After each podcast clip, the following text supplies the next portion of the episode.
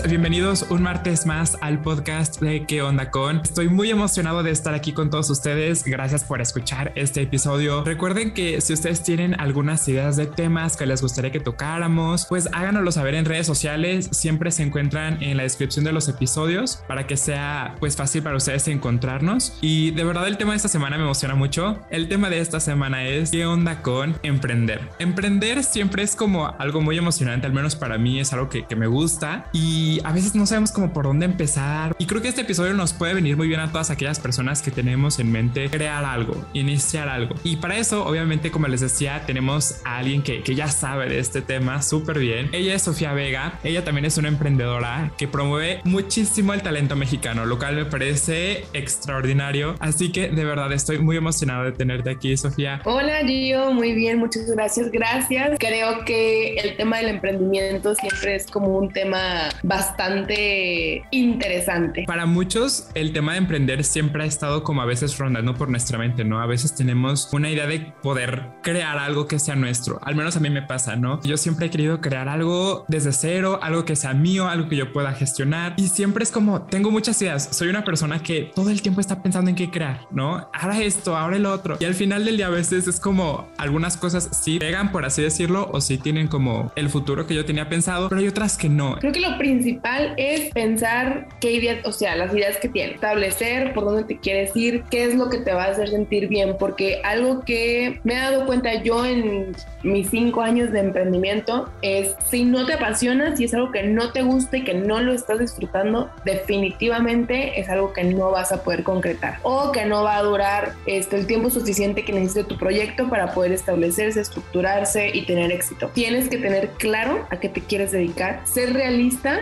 con qué eres bueno, con qué sí puedes, si tienes las herramientas, si tienes las oportunidades también y aprovechar las oportunidades que, llamémoslo la vida, te pone, ¿no? Porque a veces la vida te está diciendo como, mira, tienes esto, no, no, gracias. Y te tienes esto, no, no, gracias. Entonces, cuando tú no eres capaz de darte cuenta lo que la vida te está dando, probablemente dejes ir oportunidades bastante buenas para ti. Yo cuando emprendí tuve la oportunidad de hacer a lo que me, o sea, de hacer lo que me dedico y creo que es importante darse cuenta por dónde le puedes dar. A veces no tenemos tan claro por dónde queremos ir, porque me ha tocado platicar con personas muy cercanas que me dicen, bueno, es que para ti es fácil porque tienes claro que quieres. Y la realidad es que al principio no tenía claro que quería. Sabía más o menos por dónde quería darle, sabía que quería apoyar el talento mexicano, pero no tenía ni la más mínima idea de por dónde le tenía que dar. Y una vez que ya tengas decidido o ya tengas un poco más de luz, entonces es como le tengo que hacer. ¿Qué recursos necesito? ¿Qué recursos tengo y por dónde le puedo dar? Porque en muchas ocasiones o muchas personas me han dicho, es que no tengo dinero suficiente, es que el primer no es el dinero. Y en realidad podemos empezar sin esa inversión tan fuerte como nosotros creemos. Hay que tener como muy establecido el que queremos. Yo en definitiva creo que el mundo del emprendimiento es un mundo, o sea, es un tema bastante complejo. Implica, no me gusta llamarle sacrificios, porque cuando hablas de sacrificios escuche como te tienes que sacrificar. No, o sea, más bien tienes que estar dispuesto a cambiar el estilo de vida, pues sí, darte el tiempo a trabajarlo implica cambiar hábitos, implica quizá dejar lugares o personas que creías que eran parte de y cuando tú entras a este emprendimiento, probablemente esas personas se vayan, pero conozcas otras personas que te sumen. Siento también que cuando emprendes te da como, no sé, como que la vida te da esta parte de, de, ok, no te conocías y ahora te conoces de una manera muy, muy distinta. Dijiste un montón de cosas bien importantes. Una de ellas justo son como nuestras ideas, ¿no? A veces creo que nosotros mismos somos quienes nos ponemos como el pie y que nos limitamos a seguir creando y haciendo cosas, ¿no? Porque decimos, es que no tengo eh, el talento, a lo mejor no va a pegar, mi idea no es tan buena como la de esta otra persona. Entonces, entonces es ahí donde comienza todo este rollo de ponernos nosotros las trabas, cuando la realidad es que todo está ahí para que podamos hacer las cosas bien. No sé, por ejemplo, a ti si te ha costado trabajo este tema de las ideas, como tus propias ideas, pues. Ahorita dijiste algo muy importante y es el compararnos. Yo tengo una idea, pero el de al lado también la tiene, hace lo mismo que yo, pero él ya tiene un camino recorrido. A él ya le va bien, él ya tiene muchos años, ya tiene muchos seguidores, ya tiene muchas ventas, ya tiene, creo que es uno de los errores más grandes que podemos llegar a cometer, el compararnos compararnos con otra persona porque no tenemos punto de comparación. Y probablemente esa persona está haciendo lo mismo, pero esa persona no tiene la esencia que tú tienes, no tiene las ideas que tú tienes, no le va a poner el toque que tú le puedes poner a las cosas. Sí me ha pasado, he emprendido en algunas cosas, obviamente como tú dices, no si pegan, en otras no. Justo ayer tuve una plática con una persona con muchos, muchos años más de experiencia que yo y yo le platicaba como es que queremos hacer esto y esto y esto y esto y al final fue como un, ok, están increíbles tus ideas, pero ya tienes estructurado lo principal, ya tienes como todo esto bien aterrizado. Siento que a veces es emprender. Número uno, creo que nadie nos enseña a emprender. Nadie. O sea, tú vas a la escuela, te enseñan muchas cosas, pero jamás a emprender. Creo que desde ahí empieza el camino complicado, ¿no? El enseñarte tú a muchas cosas de las cuales no tenías ni la más mínima idea que iban a suceder. Y ahí es cuando uno tiene que Aquí hay dos caminos. Tienes tu idea y se vuelve complicado retirarte y decir no, no estoy dispuesto a pasar por esto o sí estoy dispuesto y le voy a dar con todo, me voy a animar, no importa, o sea, pase lo que pase, pese lo que pese, voy a darle. Es como el primer escaloncito, yo lo veo de esa manera, ¿no? Como el primer escaloncito o la primera piedra que tengo que superar para poder continuar con el camino. Obviamente he conocido muchas personas que les agradezco infinitamente porque le han sumado mucho al proyecto. Este, para los que no lo conocen, Itinerante es una plataforma que apoya el talento mexicano, emprendedores y diseñadores, ¿no? Tenemos un proyecto que es un bazar en la colonia Providencia, aquí en Guadalajara. Creo que hemos pasado de todo. Hemos hecho más proyectos, hemos tenido talleres, pláticas, tenemos un grupo que se llama Tribu, que son emprendedores que nos reunimos una vez al mes a platicar de temas en común, conocernos, contar experiencias y tenemos también un mercadito eh, los domingos que va más enfocado al área de comida, bebidas y accesorios para el hogar. Y en cada uno de estos proyectos, cada, o sea, obviamente todo empezó como una idea y después es lánzate. Y en cada uno, porque he tenido más, se siente ese ese hoyo en el estómago, esa presión en el pecho que dices, ¿qué estoy haciendo?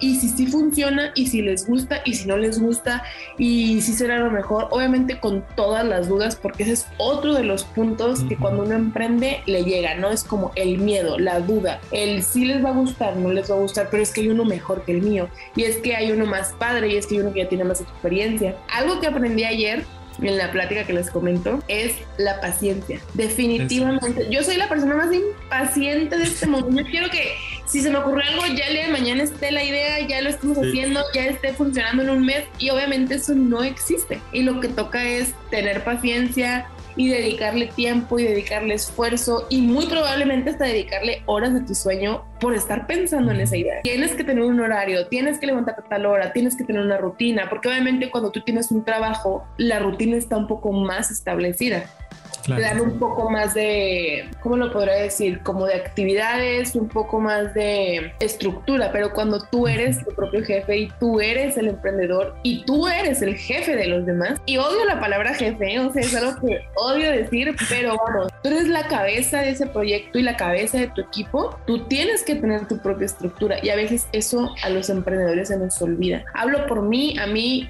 en cinco años creo que es algo a lo que no le he dado tanta importancia, pero el proyecto me lo está exigiendo. El proyecto llega a un punto en el que ya no eres tú. Obviamente va caminando contigo y lo vas llevando tú, pero llega un punto en el que el proyecto, tu emprendimiento deja de ser tuyo y se convierte de todas las personas que son parte de tu equipo, este, de las de tus clientes, de las personas que lo consumen. Mira, me da mucha risa porque ahorita de lo que mencionas es como que yo coincido mucho con, con varias ideas. Te digo, todo el tiempo mi mente está de que creando cosas, ¿no? Y si hay veces en las que paso noches, no te miento, o sea, sin dormir, nada más pensando en ese proyecto, ¿no? y a lo mejor yo yo soy más como de la parte creativa, ¿no? Es decir, ay, pues podemos crear esto y con esta idea y estos colores, texturas y demás, ¿no? Me gusta mucho eso. Pero algo que a mí me cuesta tanto trabajo es la parte como más como administrativa, vaya, o sea, decir, estos son los pasos que tengo que seguir, esto es lo que tengo que hacer. A mí me cuesta mucho trabajo. Es justo eso como mi traba, ¿no? De decir, es que cómo gestiono esto, cómo, cómo hago estos pasos, porque a lo mejor yo no sé, ¿no? Yo soy más de los colores, luego estas plataformas, empiezo este proyecto estoy con mucha ilusión, con mucho cariño y a lo mejor, como te decía, no pega y a veces es como este, este miedo, ¿no? Al fracaso de decir, ay, es que este proyecto al cual le dediqué mucho, si tú quieres, no dinero, pero tal vez esfuerzo, cariño y no pegó, es como, ¿y ahora qué hago con esto, no? Y algo que a mí me ha servido es como entender que el fracaso, entre comillas, es, creo que no existe el fracaso en el sentido de que siempre aprendes, ¿no? A lo mejor en este proyecto no te fue bien por esto, por esto, por esto. Ahora ya sabes que en otros proyectos ya sabes qué no hacer. No sé si, por ejemplo, tú has tenido este, este miedo. Concuerdo contigo en que en realidad el fracaso obvio existe, pero no con el peso que la sociedad le ha puesto. Porque creo que cuando te hablan de fracaso es como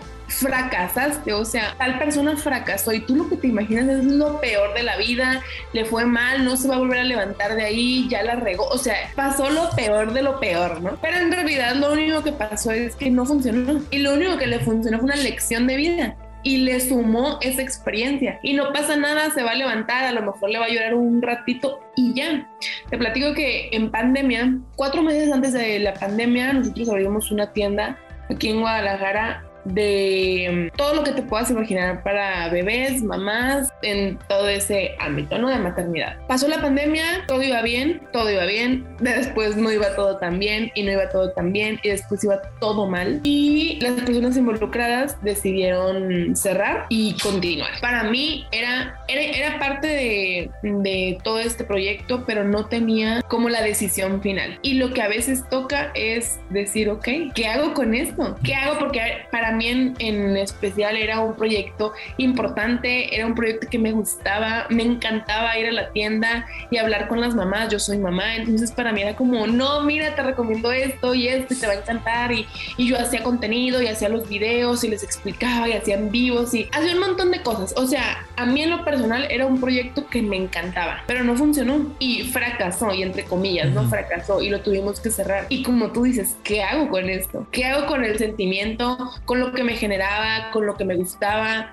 con lo que yo hacía. Y no toca nada más que continuar, dar gracias por lo que te dejó esa experiencia. Por ejemplo, hoy yo les estoy platicando de una experiencia que viví que duró casi dos años, que me encantó, me fascinó, pero tuve que continuar. Y les puedo decir que la fecha no lo he llorado. Lo más importante es no tener miedo de fracasar, no tener miedo de que no funcione, porque no va a pasar nada. Y si no funciona, ¿qué pasa? No pasa nada, tú continúas con tu vida. Y al final creo que muchas veces eso es lo que nos paraliza. Yo he sentido ese miedo cuando emprendemos y me imagino que así ha de ser para las personas que, que sacan un nuevo modelo, por ejemplo, de un bolso o de unos zapatos o, o, cuando lanzan una colección de ropa. Me imagino que cada vez que lo hacen sienten ese mismo miedo, pero creo que también cuando tú aprendes a confiar en ti, en tu proyecto, en lo que haces, en lo que le transmites a los demás, ahí es cuando la gente dice, ok, aquí es. Porque no es lo mismo llegar con una persona que a lo mejor te está vendiendo,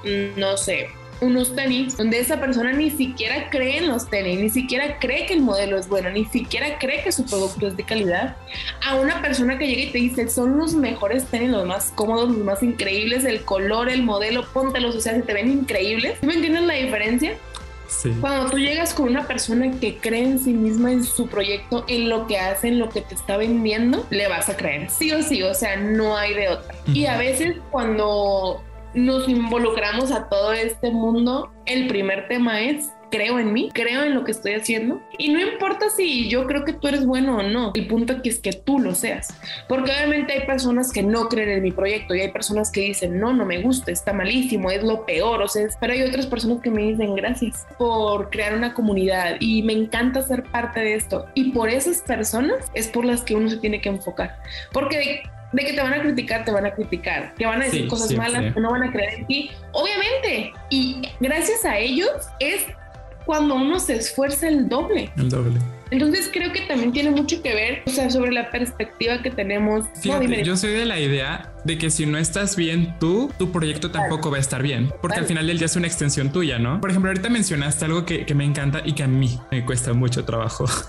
es esta parte de delegar, porque a veces pensamos que, híjole, quiero emprender, ¿no? O quiero crear esto. No quiero que alguien más meta mano en este proyecto. O sea, yo quiero ser el, como dices, el todólogo. Yo hago de ABC, yo lo hago. Entonces, ¿tú qué recomiendas, sobre todo al principio? ¿Recomiendas sí como hacer estos procesos en colaboración con otras personas o aventarte el paquete completo tú solo? Es algo que a mí la vida me ha enseñado y no es como que tenga un recorrido muy grande, pero sí les podría decir que en mis cinco años me di cuenta que lo principal primordial, así básico, es conocerse a uno mismo. O sea, darse un clavado hacia adentro y decir, ok, ¿por qué me cuesta tanto trabajo delegar? ¿O por qué no puedo confiar? O porque creo que lo tengo que hacer siempre yo. El delegar no soy la persona indicada para platicar del tema porque me ha costado mucho, demasiado, o sea, no, no tienen ni idea de cuánto me ha costado, pero creo que es esta parte de creer que solo uno lo puede hacer y la realidad es que no. Y obviamente es delegar una parte de tu empresa, de tu proyecto,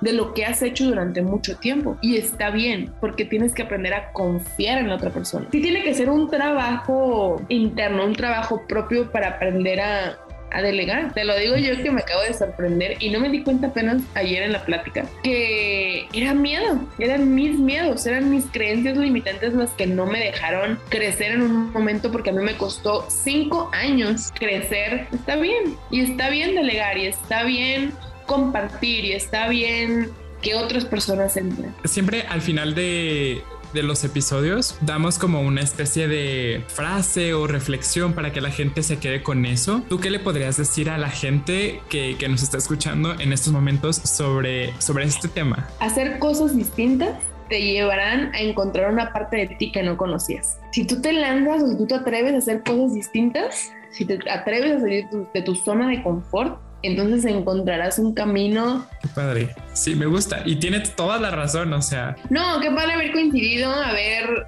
tenido este espacio para platicar. Creo que platiqué demasiado, pero bueno, espero que les haya servido todo lo que les he dicho. Sofía, dinos dónde te pueden encontrar, te pueden contactar la gente. Cuéntanos de tu proyecto de tu bazar para que también cuáles son las próximas fechas que ahí las tienes en, en Instagram, pero igual para la gente que, que, apenas está escuchando y que es de Guadalajara y que puede asistir. Claro, a mí me pueden seguir en Instagram como Sofía BGA y en Itinerante MX. Ahí nos pueden encontrar. Tenemos un proyecto que también se llama Mercado Rodante, también tenemos nuestra propia cuenta. Y las siguientes fechas del bazar son el 4 y 5 de diciembre y abrimos otra que será el 18 y 19 en Guadalajara, en el Parque Italia, muy conocido como el Parque de los Perros. Es de 11 a 8, podrán encontrar marcas mexicanas increíbles, comida deliciosa, área de picnic y mucho más. Este, a mí me gustan estos espacios porque es algo distinto al aire libre que puedes hacer el fin de semana. Este, también tengo un podcast que serás invitado próximamente porque que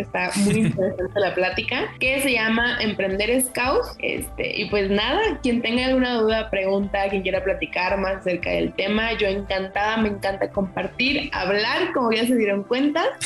muchísimas, muchísimas gracias por haberme invitado. Cuando quieras, les vamos a dejar siempre, ya saben, las plataformas o los links en descripción para que sea fácil para ustedes también encontrar a, a los invitados. Y en verdad, Sofía, infinitas gracias por venir a compartir, por compartir de tu tiempo y de tu conocimiento. De verdad, Creo que a más de uno nos va a servir. Gracias, gracias a ti por haber creado este espacio donde nos da la oportunidad de conocer más personas. Pues amigos, ya los dejamos también ustedes descansar. Recuerden que el próximo martes nos escuchamos aquí en ¿Qué onda con?